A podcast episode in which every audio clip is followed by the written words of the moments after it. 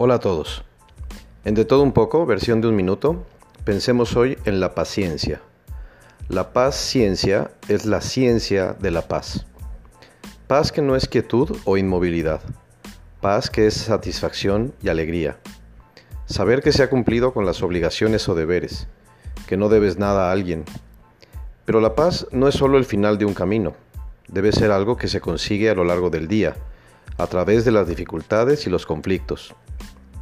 ¿Cómo mantener la paz en medio de la batalla? Fácil y sencillo.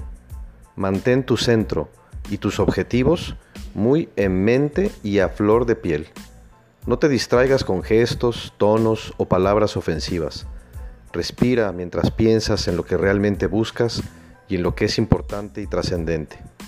Por eso, siempre será un hermoso saludo o despedida decir que la paz sea contigo.